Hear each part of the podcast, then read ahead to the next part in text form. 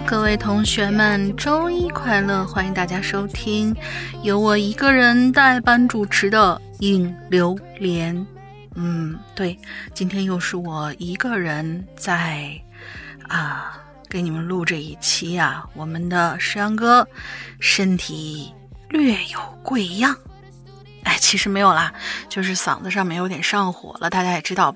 换季嘛，对于我们这种用声音的来说呢，就是会在换季的时候有一点点，嗯，小小的，就是喉咙上面、呼吸道上面会有点小小的问题。不过已经，据他说啊。这个星期，因为星期三的时候，我们有可能，只是有可能哦，现在只是有可能哦，会把上个星期三本来答应大家的奇了怪了挪到了这个星期三。听他的那个意思呢，应该这个星期三就可以播了。但是为了很更好的养精蓄锐，那么这一期呢，由我来给大家录制。嗯，我们上一周啊，其实迎来了一个非常非常大的，在我们的 A P P 里面一个非常大的更新。然后这个更新呢，其实上一周我们在做校园诡异事件的最后一集的时候，已经大家听到过了。呃，对，上一周我们在呃一周之内已经把我们之前提过的。半真半假的周先生，就是跟周老大合作的这个新的集，新的一部，相当于是我们今今年的新一季吧。半真半假的周先生的第一季已经连载完了。什么叫连载完了？这个这个概念，你们你们想一下啊，就仅仅是第一季就已经是大概二十七八集的一个内容。差不多是二十七八集那个样子的东西，我们在这两周之内连载完了，可不可怕？不仅如此，不仅如此，我们还同步更新周老大的长篇巨制《禁区左转九十度》，也正在火热的更新当中，也是已经更新到二十五六集的样子了。因为这部书，你要想，它是一个两百集的一个鸿篇巨制，所以那个诱惑力真的是非常非常大的。而半真半假的周先生呢，第一季现在连载完了，而我们不会停下来，我们不会停下来，因为半真半假的周先生总共分三季，七十多集的内容，我们是马不停蹄的要继续往下更，七十多集继续往下更。大家想想这个体量，那么当然了，呃，我们这一本书呢，还有《禁区左转九十度》这两部书呢，其实也有其他的平台也在更新。就是你日常听到的，呃，我们也不举例了啊，就是我们经常 Q 到的那几个，就是你们经常看到的一些，总有一个你在用的那样的。几个平台也在更新，但是他们也是收费更新。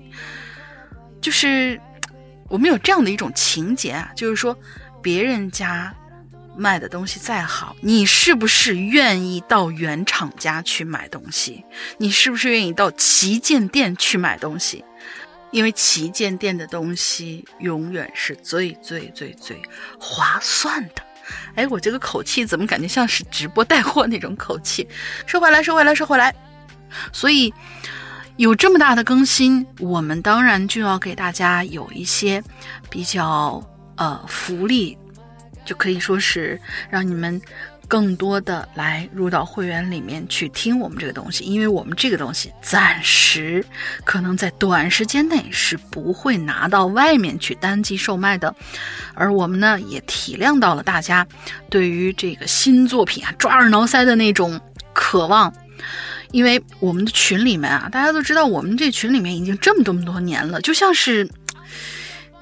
一家人一样，然后里边大家什么都聊，真的是什么平常有一些有的没的话题，什么都聊。我们现在四个群，从来就是已经大概有将近一年的时间了吧，从来没有那么热烈的、集中的在讨论这个故事如何如何的好听，就是半真半假周先生和进去左转九十度，然后故事如何如何的好听，演绎如何如何的精彩，我还悄悄的嗯呃私心小得意一下，还专门有同学在微博上面艾特了我，然后跟我说。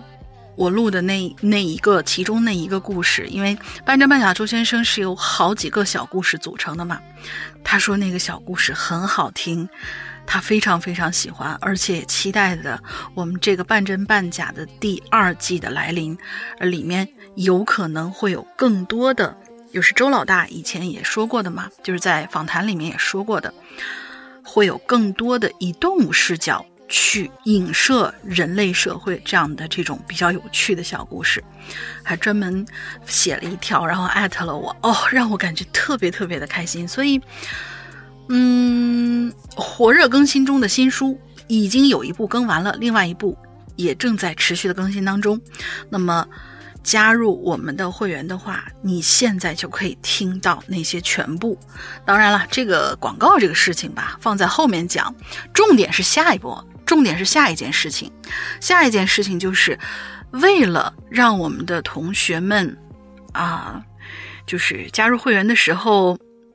的动力更大一些，在整个十月份，大家都知道嘛，十一月份的时候都是我们的什么万圣节啦之类的啊，这样的，因为我们每年有两个月的打折季，整个月都在打折，一个是十一月份的时候，一个是三月份的时候，三月份呢，那不用多说了，就是我们的呃台庆，算是台庆吧。而十一月份这个呢，刚好就是万圣节，也就是基本上跟我们这个类型的频道相关的这样的两个比较重要的节日。当然，中元节这个东西，嗯，随随心情，随心情，这个不确定。但是万圣节这次肯定要打，到时候呢，我们的折后价就是你会员的到手价呢，原价是二百。三十八，到时候到手价就会是一百九十八，会持续整个十一月份，所以大家一定要抓住这个机会，没有入坑的赶紧入坑，绝对不亏。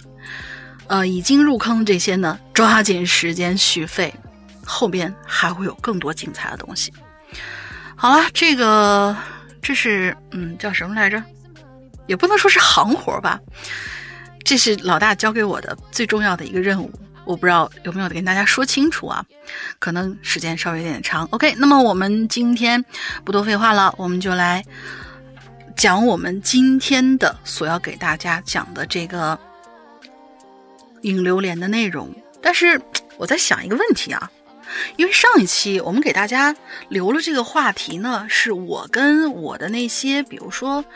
呃，模型啊、玩具啊、公仔啊相关的一些一些内容，然后这个话题老大是非常非常有发言权的，就是他是一个手办收集的，可以说是骨灰级爱好者。大家经常看他原先在开直播的时候，已经看到了他背景各种各样内容。跟你说，那只是冰山一角，真的只是冰山一角。所以我觉得这个话题应该是他比较喜欢去做的一个话题。那么我这一次呢，因为是我单独值班，所以这个话题我们先搁一搁，让大家再留留言。当然，我在这里可以给大家念一下我们这一期的提案，大家就可以知道哦，我们从哪个方向去写。那么这期的主题呢，也是有一个名称的，它的题目叫做“偶像”，人偶的偶，雕像的像，那些无所不在的恐怖谷事件，怎么回事呢？这人类啊，是一种很奇怪的生物。就是我们虽然数量很庞大，却总感觉自己很孤独，于是就开始不断的寻找和创造那些像自己又不是自己的其他种群。外星人呢就不用说了，那个设想出来的小灰人肯定都是按照我们自己的样子，然后设想出来，最后拍成电影也好啊，然后捏造一些我们曾经见过他的一些什么口述啊、亲历，因为毕竟不像是有一些东西真情实感的，你看到过，你也经历过，只是听别人这么说、这么描述，然后我们知道啊，他大概样子也是有手有脚，然后，呃，眼睛虽然大大的，然后皮肤那个样子的。就跟 E.T. 一样，那么那个外星人就不说了，我们来说说地球上的这些啊。我想大家肯定很多人，无论是从哪个渠道都见过，比如说很磅礴的兵马俑，也见过各种各样的藏在玻璃柜里边的那种塑胶小人儿，就是我们的手办，还有我们的公仔，这些东西啊，被你视若珍宝，却被爸妈不能理解。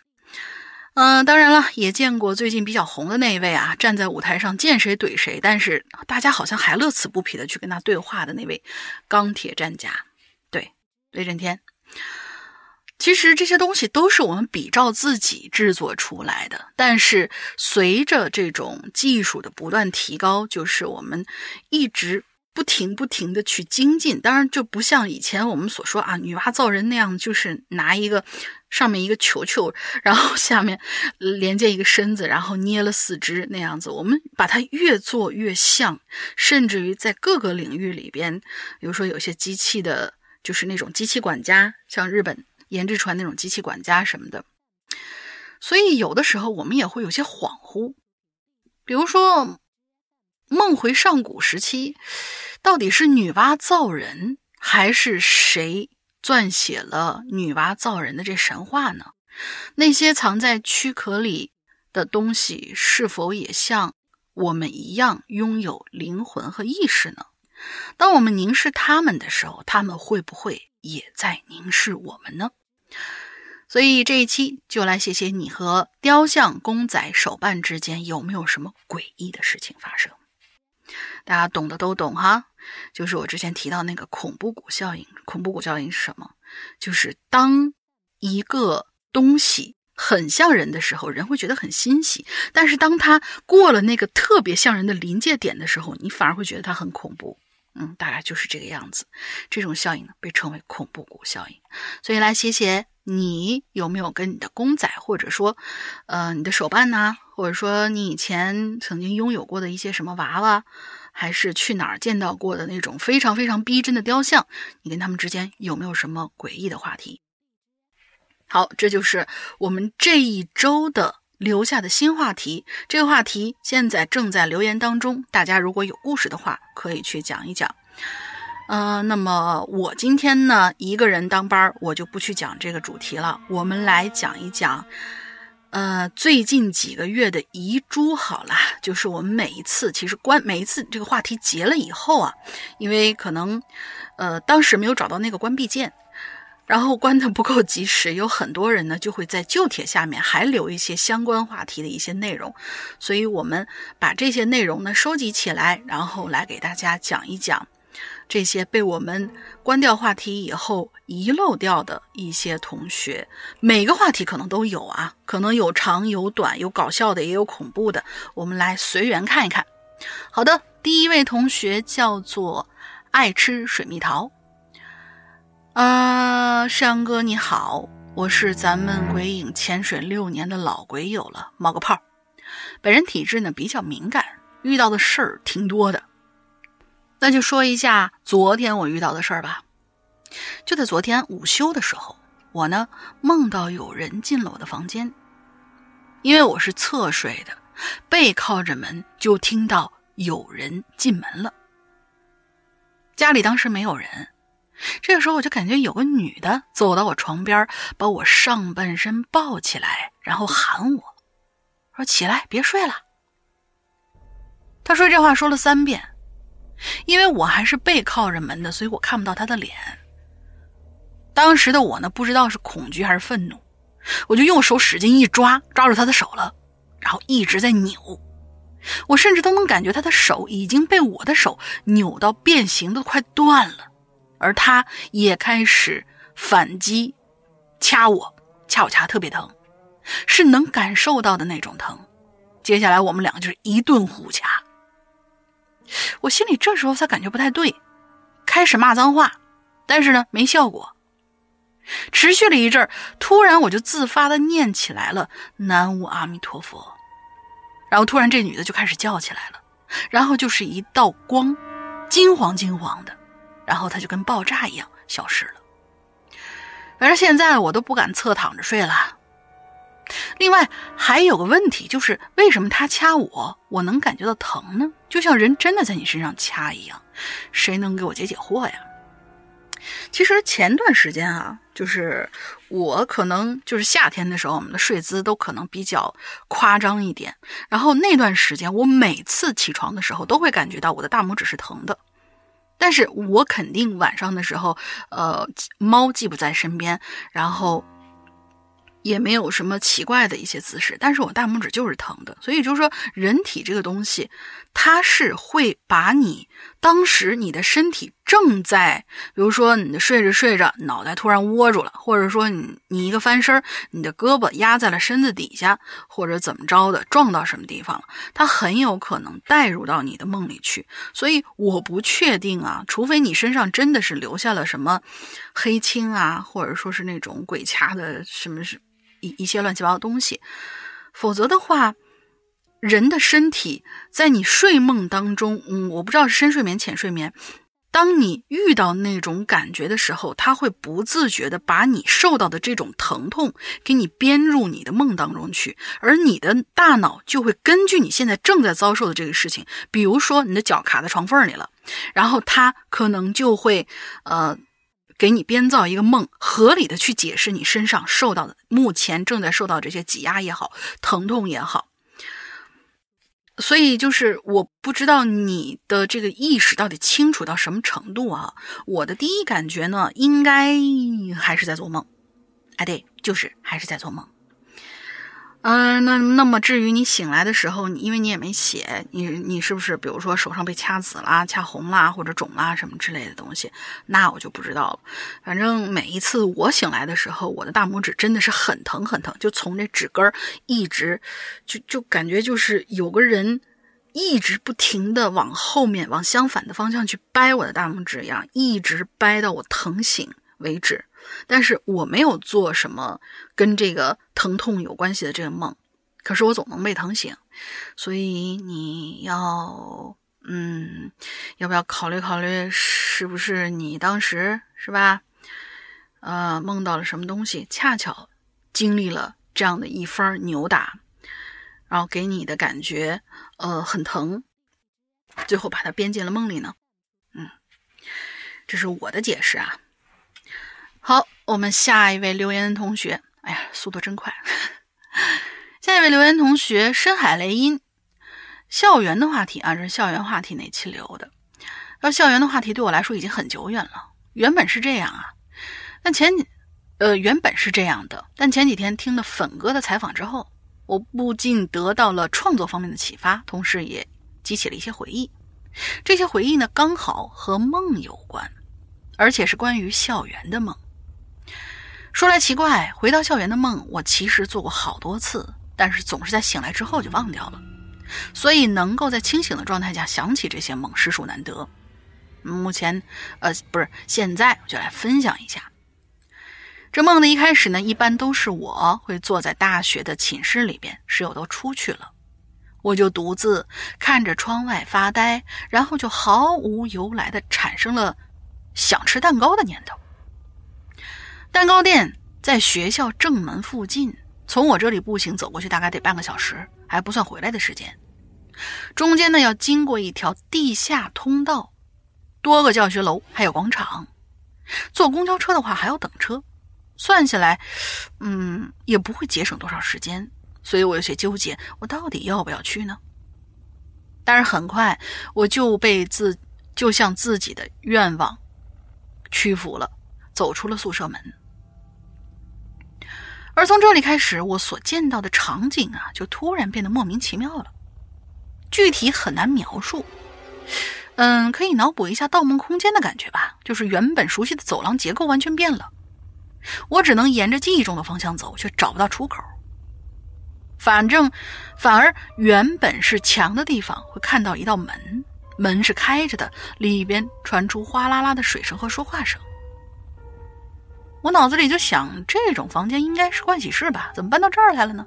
但是进去一看，里面居然是个公共浴室，非常的宽敞，感觉里边的空间已经超出了宿舍楼的体积了。而刚才我明明听到有很多人在说话，现在却一个人都没看到。那滴答滴答的水声在空旷、弥漫着水汽的大厅里回荡着，多少让人觉得有点瘆得慌。我赶紧就退了出来。接下来一通乱走，总算找到了出口，离开宿舍楼，准备穿过广场向正门进发，却被一道护栏网给挡住了。但是护栏网不是球场附近才有的东西吗？这就让我觉得很奇怪了。总之此路不通，我呢就绕开它继续走，来到记忆当中地下通道的地方。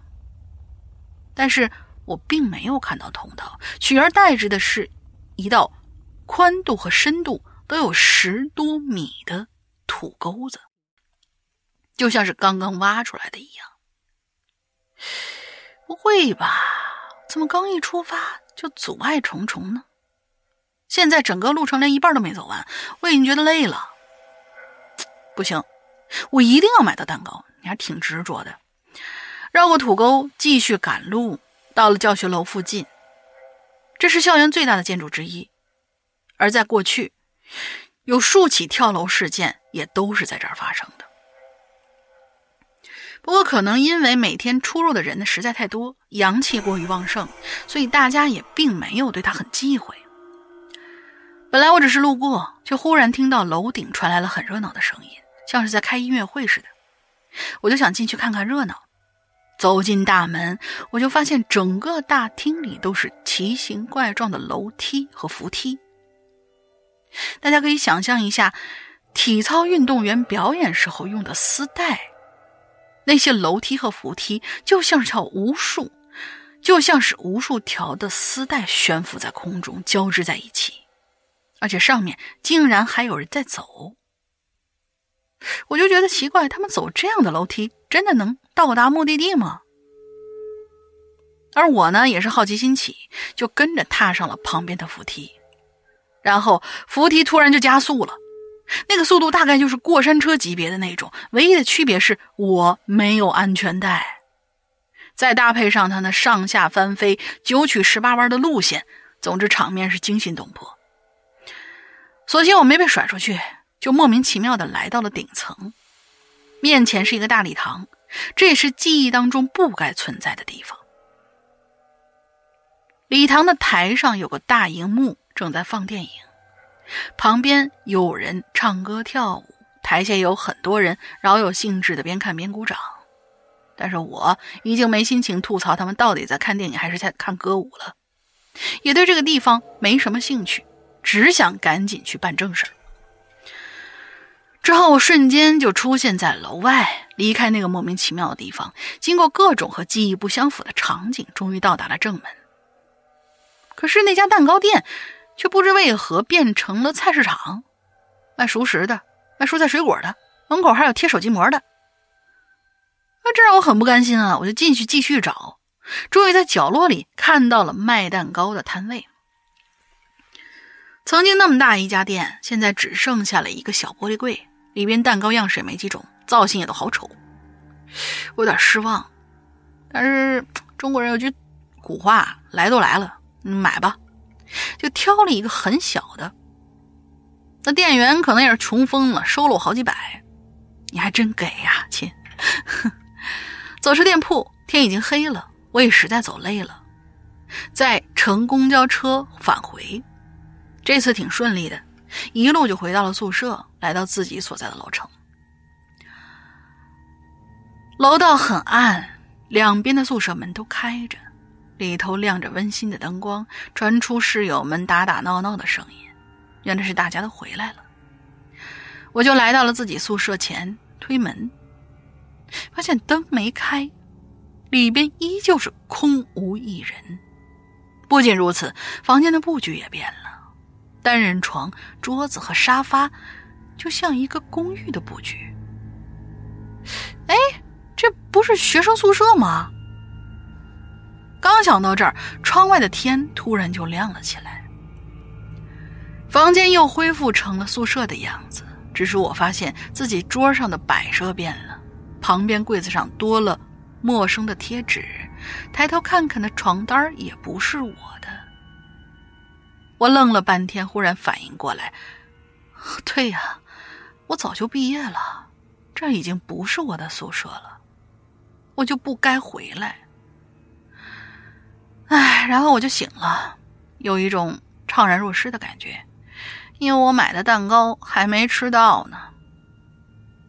哼，啊，他九月二十一号的时候又来了一条补充，他说不知道是否能赶上啊，可能总字数也超了，但是我一定要吐槽，我上面在梦中说去买蛋糕，却被施工现场挡路，结果今天我家附近管道更换，整条街挖的就像古罗马遗迹一样。我出趟门，简直跟贝叶拍《荒野求生》没什么区别，然后还下了一天的雨。哎，我的天哪！算了，蛋糕不吃了，我上楼下玩泥巴去了。你 行吧，行吧，真是日有所思，夜有所梦。看来你这个梦还是个有预兆性的，就是一定会遇见七七七七拐八拐的那个那些呃路，或者说是搞得乱七八糟，刚挖出来那种大坑，因为。修管道嘛，那肯定是管道错综复杂，然后下面也有一个深几十米的大坑。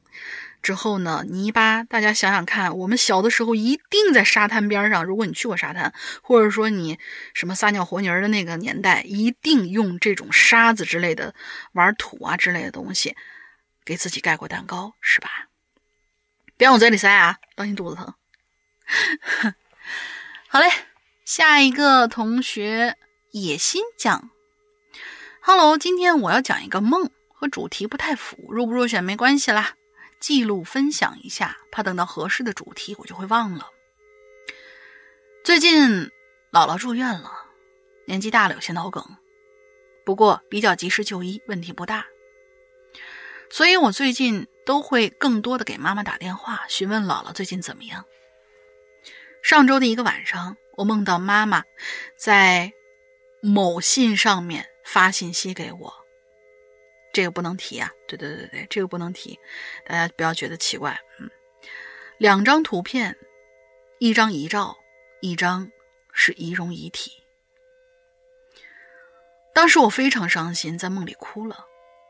但是很奇怪的是，照片是暖色的。妈妈说这事儿的时候比较轻松，也不难过。梦里的气氛也很轻松，只有我自己一直在哭。梦本身不是我非常担心的，最担心的是之前有过类似的梦，后头再看，还特别像是预知梦。原因是二零一七年，在我姥爷离开半年前，我也梦到过同样的内容，梦到姥爷走了，但是那个梦里没有具体的什么场景，就很抽象的知道姥爷不在了。我也哭得很伤心。妈妈随着年纪增长，会乱信一些不靠谱的大仙算命，所以呢，我也不敢跟她说。和朋友讲呢，也没什么太大的同感，所以来这儿分享一下吧。目前我也只能安慰自己，别联想太多。有空的时间，我会回去看看姥姥。啊，再跑题说一句。本周听到山哥离环球二十分钟左右啊，我也是。山哥有皮蛋，我也有狗子，所以毛孩子们要不要聚一波？我会帮你转达的。或者通州的鬼友有毛孩子的，要不要经常一起散散步啊？组织一些宠物活动啊什么的。日常上班，毛孩子玩的太少了，挺委屈的。社恐人士为了孩子们扩列一下，你们这些养狗的真的太幸福了。我们这些这些猫子可怎么办？我们这些家里的有耗子该怎么办？原先其实我家里面也是养养着那个拉布拉多的，但是那个时候我还要每天坐很长时间的车出去上班，然后狗子呢常年一个人在家待着。我们隔壁邻居经常跟我说说你们家狗子又哭了一天，所以很很很可怜嘛，然后就把它送回到老家去了。现在，嗯，三只猫一。然后还有一堆鼠子，然后玩的很开心，所以你们对你们这些有狗子的人，真的我觉得可以小聚一下。然后刚才关于你那个梦，其实嗯，我相信很多人都梦到过这样的，就让你觉得内心很很伤感、很难过的一些内容。但是恕我直言，就是。就怎么说，我们希望能够那些亲人能够陪我们很久很久，但是我们明知道是不可能的。所以，就像你说的，有时间多回去看一看，不要相信梦里那些东西。不是还有一句老话说吗？至少我们家那边有句老话说，就是梦到还活着的人不在了，那么其实是给他添寿的。我觉得你应该是给你姥姥添寿了，嗯，大概是这样的。希望有能安慰到你。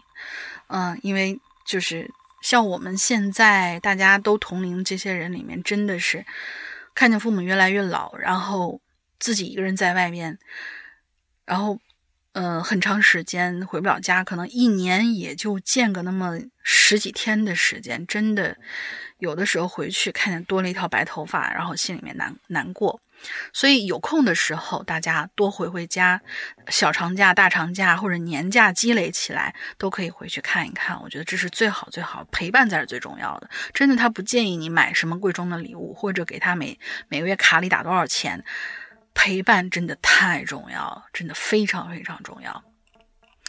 好，嗯，下一位同学呢叫做睡木，但是这个睡木啊，一是他稿子比较长，另外呢，就是他每次给我们留言的时候呢，都会写一个比较独特的故事。上一次，嗯，讲什么话题？对，骗子那个话题的时候，他就讲了一个意味深长的一个故事，我觉得内容非常好，他已经选入怪藏了。那么这一次他又分享了一个故事，就是睡木同学，你能不能写短点东西？但凡你短点儿东西，我们都可以在这节目里面念。所以，我们这次可能又要把你塞到怪藏里面去，因为我看一下你这个故事还是挺有点意思的。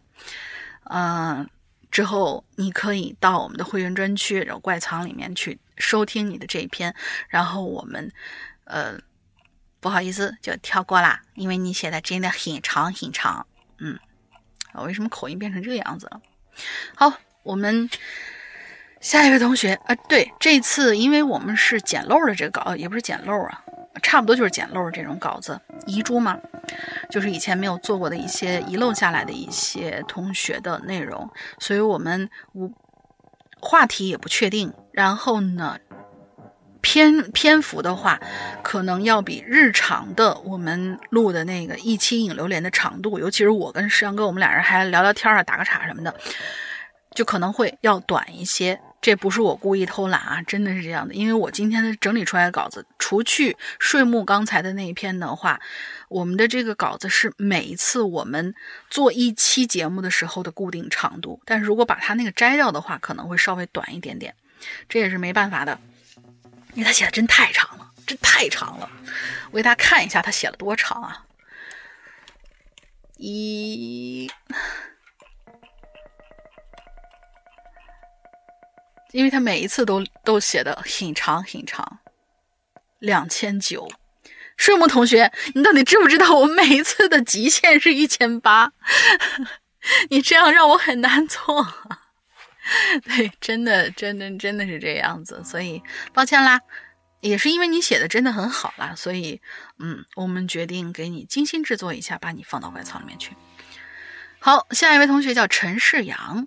哎，名字跟山哥很像哦。他说：“山哥好，林小姐姐，哦吼，那是二零一二年刚大学毕业时候的事儿了。我一个人只身去北京公司报道，第一天在北京坐地铁，在等地铁的时候，一个四十多岁的壮壮胖胖、一身棕色麻面西装的大哥对我说：‘我是吉林的，还是位老师呢。’”他们要坐火车回长春，他儿子就在楼上售票室，但是呢，他们差二十块钱买票，就问我能不能帮忙。啊，是骗子那一期，还把自己的媳妇儿，那是一位穿深蓝色紧身线上衣、紫色棉布大裙子、戴眼镜的四十多岁的女士引荐给我，说这就是我媳妇儿，让我放心，还让我给她留个联系方式，到时候还给我。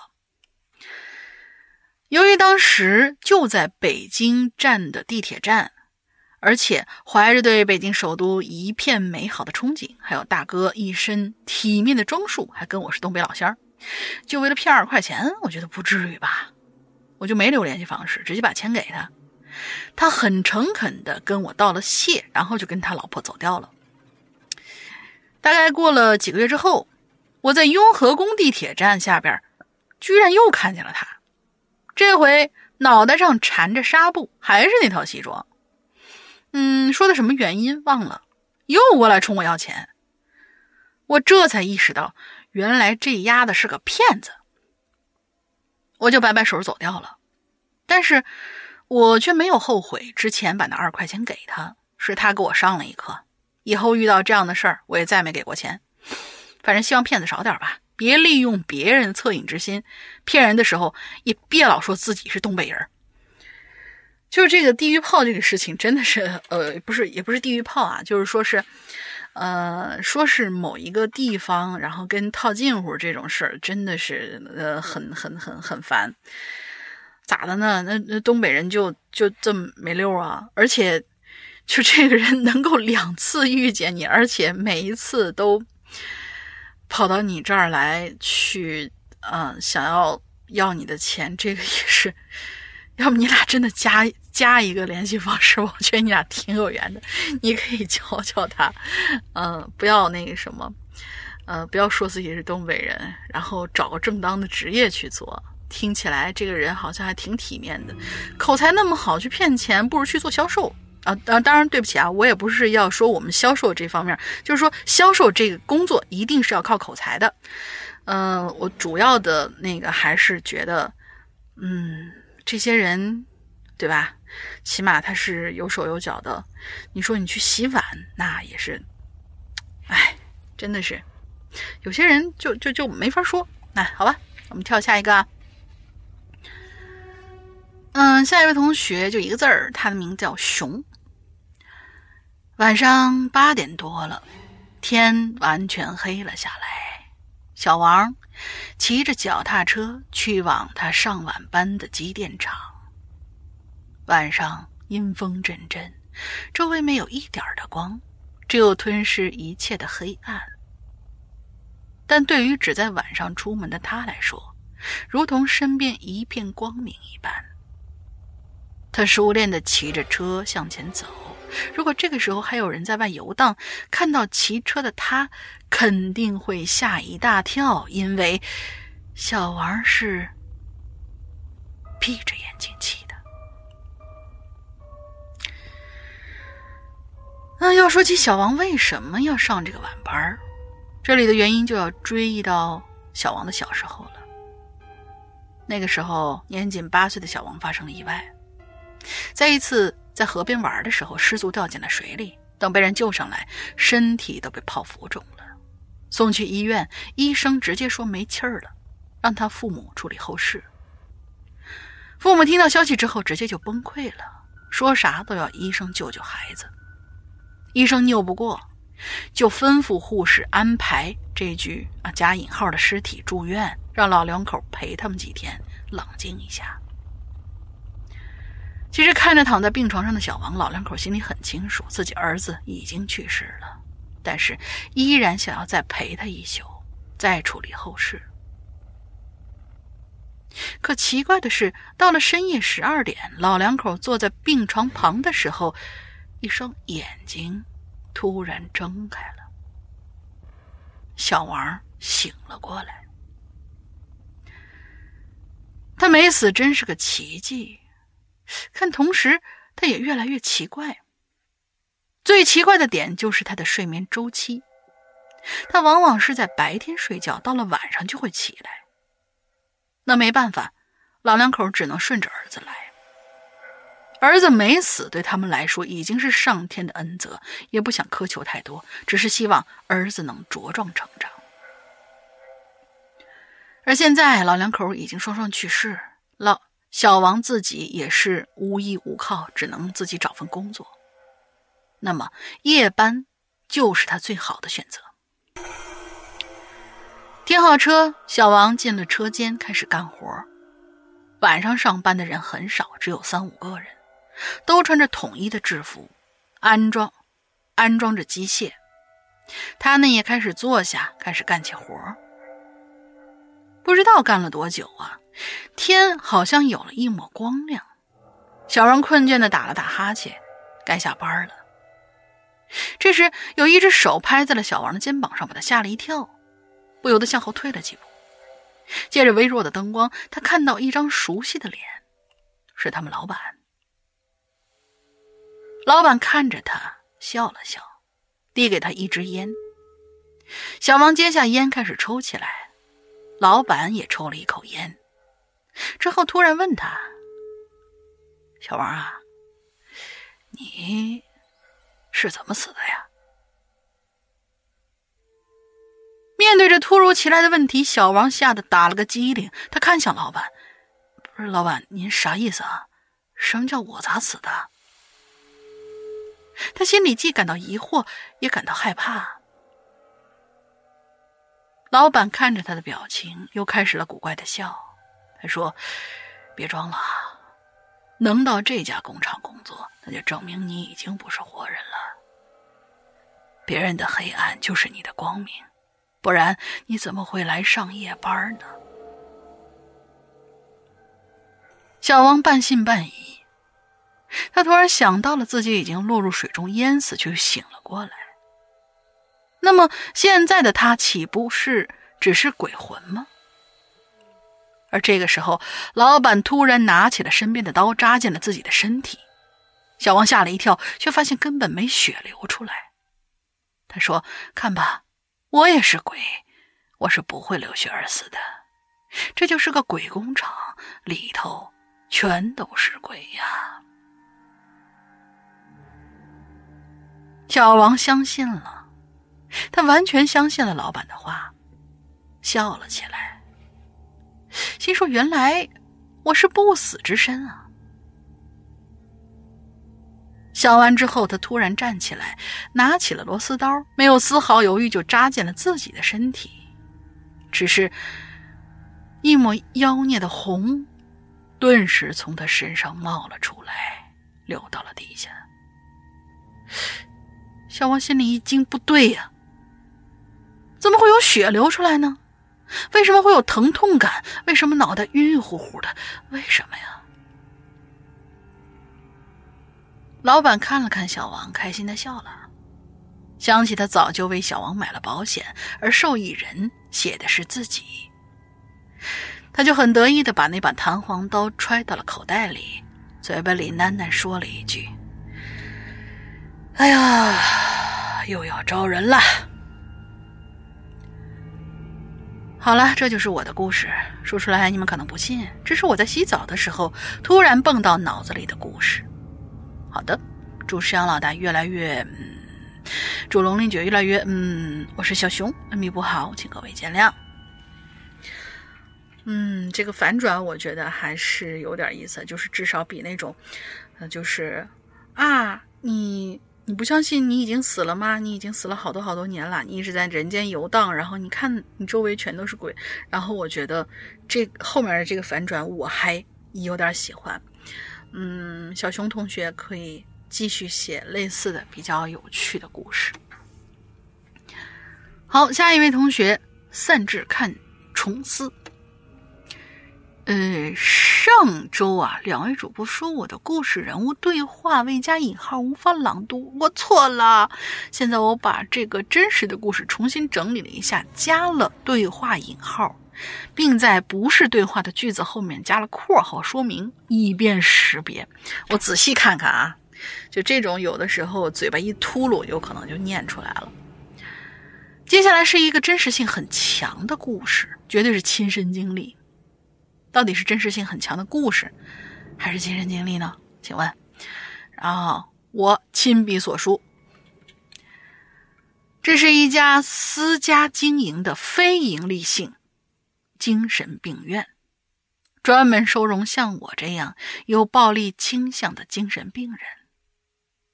我和一个叫孟双影的警察面对面坐着，我心想。我杀人了吗？好像没有。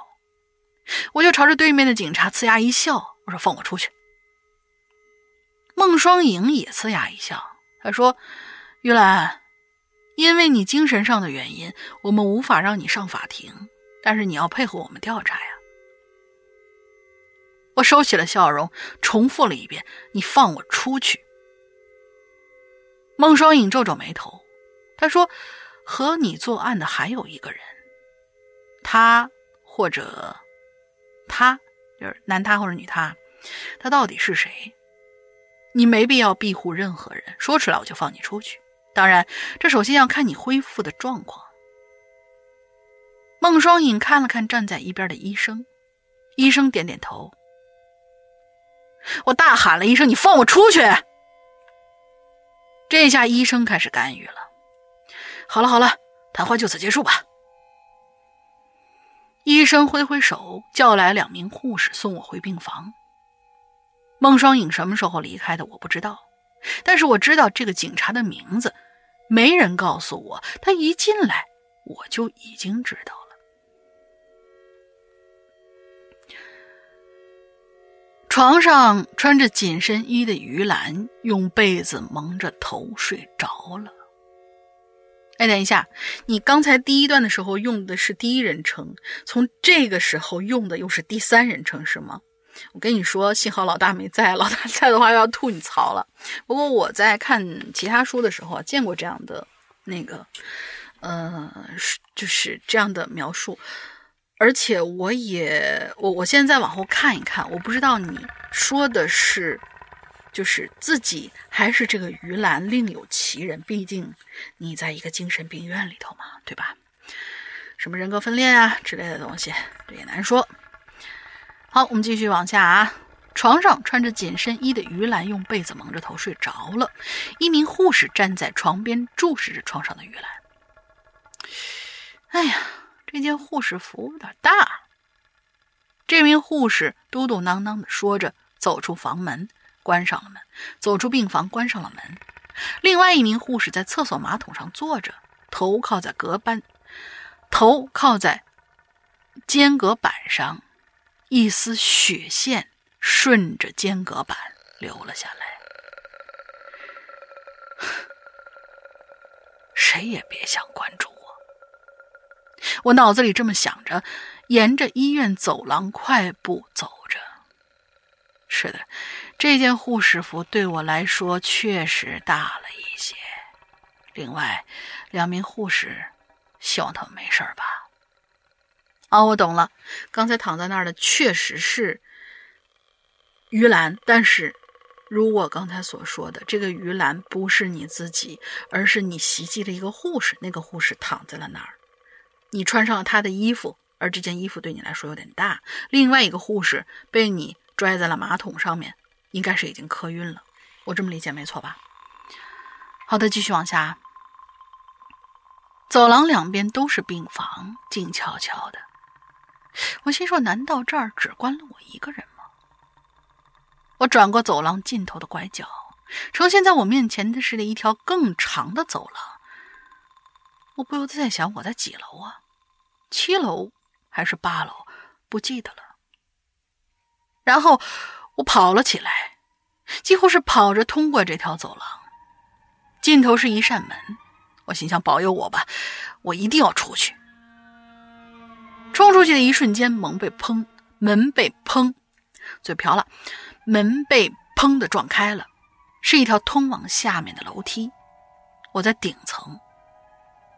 楼下第几层来着？但是无论是第几层，同样长长的走廊，一个人都没有。走廊左右是病房，里头没有声音。我又继续朝前走，在第十个房间门口停了下来，因为我听到里头有人说话。门上挂着牌子，上面写着“理疗室”。我把耳朵贴在门上，里边有个人在喊喊。放我出去！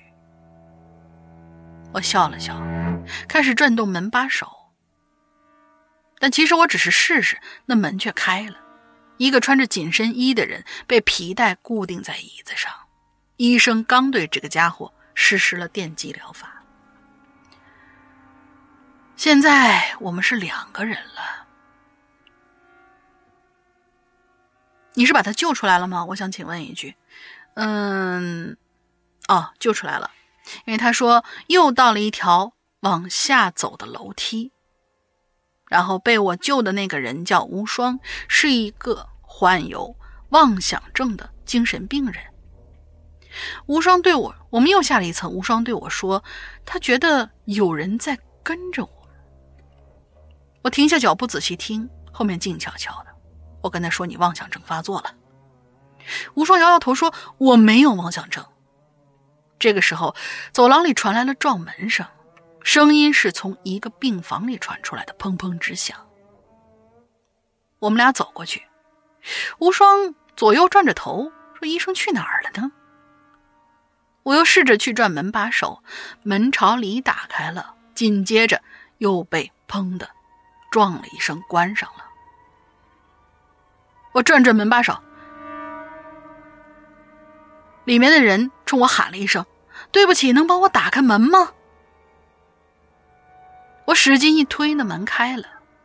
我发现里边的人很矮，他坐在轮椅上，显得更矮了。他说他坐着轮椅撞门已经一整天了，但是没人理他。他还说，要不是我们来开门，他会继续撞一整天的门。要是那样的话，他就会真的疯掉了。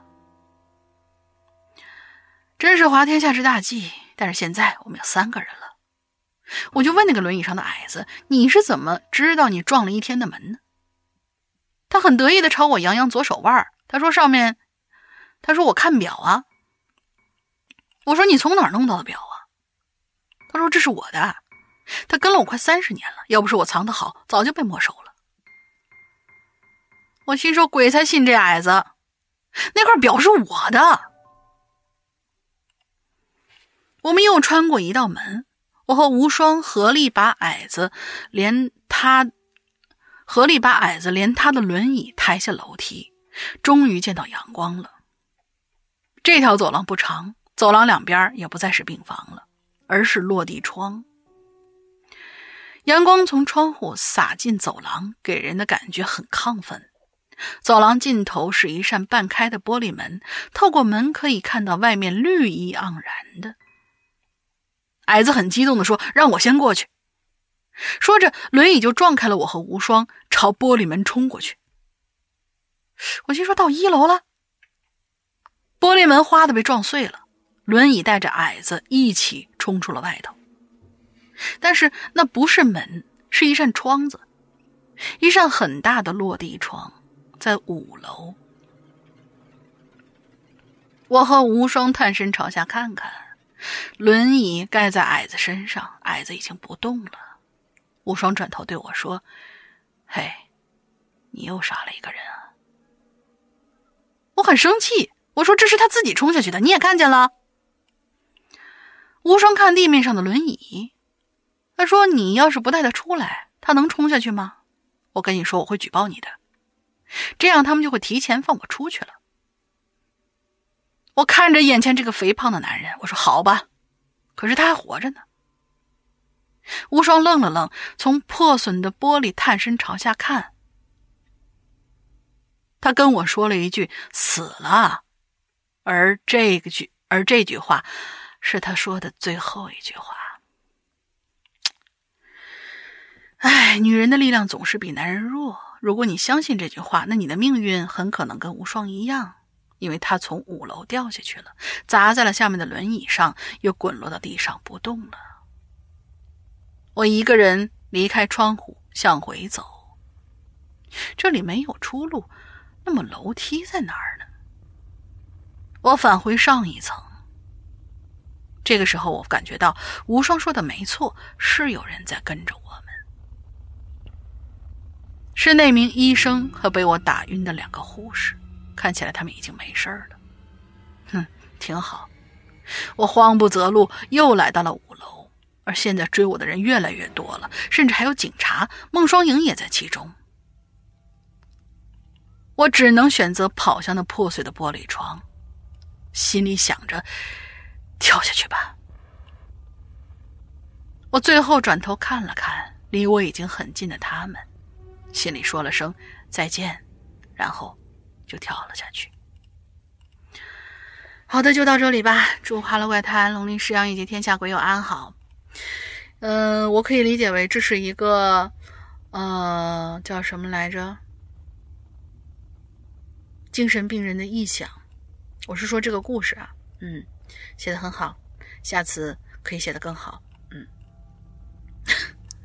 如果老大在的话，他肯定会吐槽，但是我不会吐槽你的，你放心吧。我这人可以接受各种各样的事物。嗯，好，下一位同学啊，八零八 bus，山哥哥、龙鳞小姐姐，你们好呀。本期的主题是密室，我呢就想起我做梦的一个故事了，跟密室沾点边儿，可是主题可能不是密室，不知道能不能被选上哈。之前在校园事件那一期留过言，被读到了，好开心。那时候我才上高三，现在这个假期之后我就要大二啦。这次我说的故事呢，跟我一个梦有关系。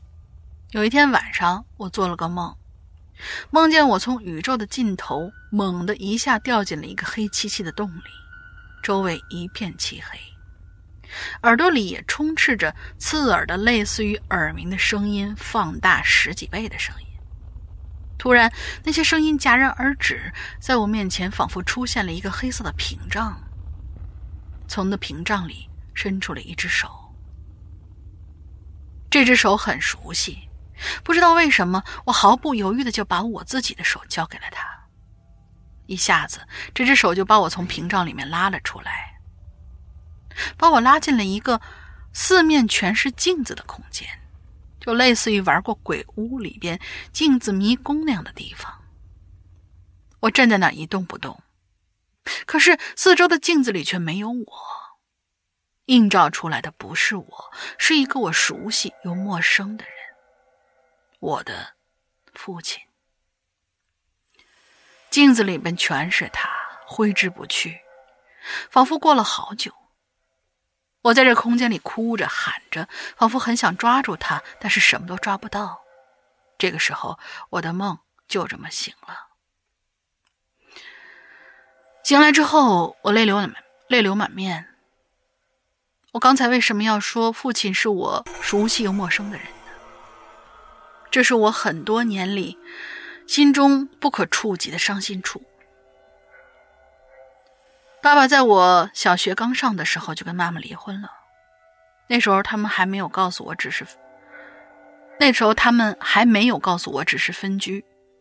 妈妈说不住在一起是因为怕影响我的学习，我就相信了。但是我爸非常的爱我，小学和初中是我最快乐的时光，爸爸几乎每周都会来学校门口接我一次，带我出去吃点好的，还给我零花钱。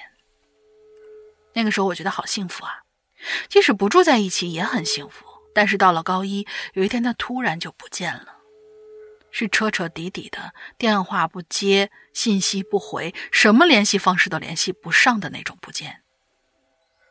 我不明白，你们懂那种亲人突然不见了，什么话都没有留，什么征兆都没有那种消失是什么感觉吗？那时候我看。那时候我以为有可能是出差有事不能接电话什么的，也就没在意。直到一两周之后，我才发现他是真的不见了，不知道在哪儿，不知道在干嘛。我知道我妈妈知道他在哪儿，但他就是不告诉我，导致我高中三年就这样的一个秘密在我心里整整埋了三年。多少个夜晚都躲在被窝里面哭，又渐渐的睡着。第二天早上，枕头上都是快干了的泪水。有时候觉得好难过，为什么是我呢？可能是我没有爸爸吧，这可能也是我自卑、缺乏安全感的原因。山哥、龙鳞姐姐，你们能不能小小的开导我一下，或者安慰我一下，这样我心里也好受一点，最起码可以把这些事情说出来。最后，祝石阳哥每天早上都被自己帅醒，龙鳞姐。每天都能笑着睡着。好了，怪谈越办越好，拜拜。这事儿怎么说呢？就是可能父母采用的这种方法，就是想让你长痛不如短痛。我知道有一些就是那种，嗯，不得不离婚的父母啊，他们其实有会会有在一定的时间之内去尽量保证能够跟孩子就是见面啊，或者大家一起就是出去玩啊，就是弱化已经分居甚至是已经离婚的这个事实。嗯，我我是这么理解的，但是他们心里其实都清楚，也可能是想用一种比较决绝的长痛不如短痛的方式，因为毕竟大家都还要继续走下去。你，嗯，有可能啊，我是说有可能，嗯，是父亲选择了新的生活，然后想让你在很小的时候忘记，但其实这样？对孩子的伤害也蛮大，因为你高三，这就相当于是，就叫怎么说都不不是说那种小孩很小很小的时候，很小很小的时候，也许印象，呃，没有那么深刻的时候呢，父母离婚，只要没有什么大的那种，呃，干戈出现，那么好像应该就是对这个人的感情没有这么的叫怎么说强烈。但是大点大一点以后呢，其实是更难以难以割断的这种，尤其是你的父亲还对你这么好，所以也有可能是你的妈妈，呃，或者怎么样，就是觉得这样下去的话，那肯定是两边都过得不太好，这样跟没离有什么区别呢？而且你的父亲那边，说实话，他也要寻找他新的开始，不是吗？所以。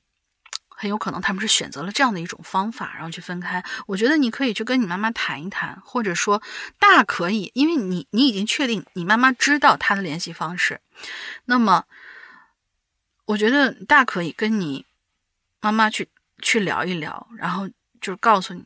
告诉他，就是你现在已经长大了，懂事儿了，你可以自己去把握，不去介入他的，就是你的父亲的新生活，但同时你又可以见到你的父亲，因为我觉得，哪怕离婚，他永远也是你爸爸，对吧？这只是我的一点点愚见，呃，我我我不知道，但是我总觉得，什么事情最好摊开了说，尤其是像亲情这样的事情，嗯，我见过那种。就是分，就是比如说分手以后或者离婚以后，其实大家都各自组建了新家庭之后，两个家庭过得都还不错的那种，就是相处的很不错的那种。我觉得如果没有什么大问题的话，你应该也可以。所以抓个时间去跟你妈妈聊一聊，嗯，让她就是能够放心的告诉你，同时也让你父亲能够放心的去啊。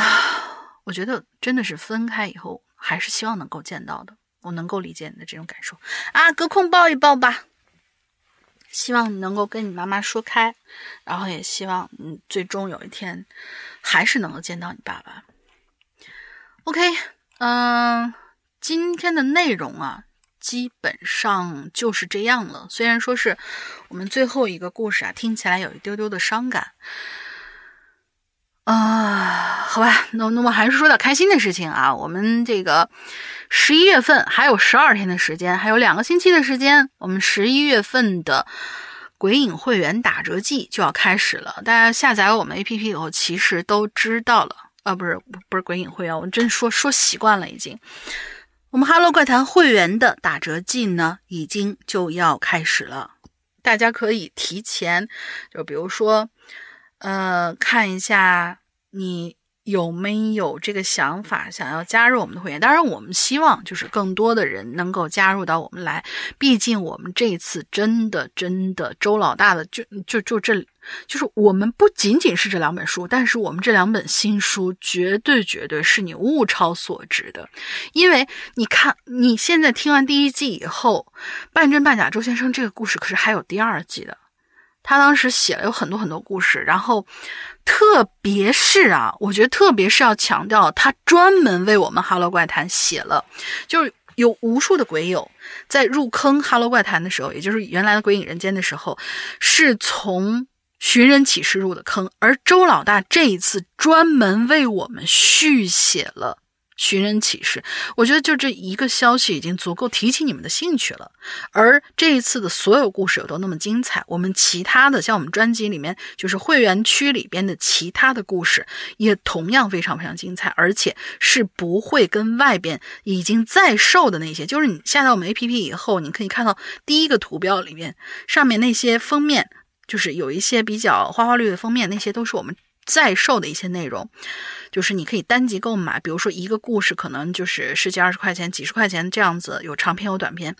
但是在会员区里面，这些会员区里面的故事是会员独享，绝对不会拿出去额外去售卖的一些内容，就要占到百分之八十。亲们，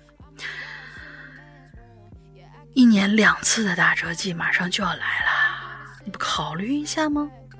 后面还有后续哟，禁区左转九十度，可是有两百多集哟。现在刚刚开始，后面的、前面的，你不想赶一下吗？赶紧入坑，好吧？嗯，基本上我现在这个广告，对，就是做的很、很、很，叫怎么说来着？也算是很顺吧，应该很顺吧？因为我我 Q 广告能力比较差，我真是社恐啊。你不要看我自己可以对着麦克风哔哔叭叭这么长时间，但是我这人真的社恐，嗯。然后，呃，还有什么内容要说呢？对，暂时没有什么内容要说，反正今天也没有人把我拖出去斩了，嗯。呃，然后我们今天还有一个进群密码是吧？进群密码呢，就是留一个这样吧，就是留一个我们。因为一个什么节日要在十一月份打折？一个节日，每个每年我们到十月份的时候都要过这样一个节日。因为一个什么样的节日我们要在十一月份打折？三个字，这是我们这个星期的进群密码。好的，基本上这次引榴莲就是这样了。我发现我一个人带班的时候，总是我自己聊特别嗨，然后我每一次翻回去重听的时候，都觉得啊，这扯的什么玩意儿？好，希望大家这一次也能够听得开心吧。我们也希望山哥赶紧好起来，真的是嗓子一哑，什么都干不成。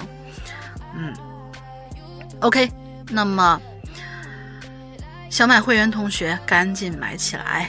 然后哦，不是，赶紧准备起来，在十月份的时候也好。如果你现在已经等不及了，前两天我真的有看到有有同学想要续费，他已经等不及了。我说是，你不等到十月份再续费？他说不用，我现在就要听。真的有这样的，所以就是可见我们周老大这次带来的故事吸引力有多大。所以你们啊，对吧？想想怎么做怎么做吧。然后具体的。事项呢，可以加我们那个绿色的聊天软件，聊天付费软件，呃，不是，不是我们的软件，是那个什么，是绿色的图标的那个常用的聊天的付费的软，哎呀，就是那个什么信，对，加鬼影会员全拼鬼影会员这样的是我们的会员客服君，然后。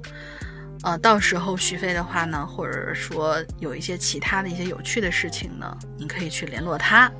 嗯，行了吧，基本上今天就这样啦，祝大家这周快乐开心吧，拜拜。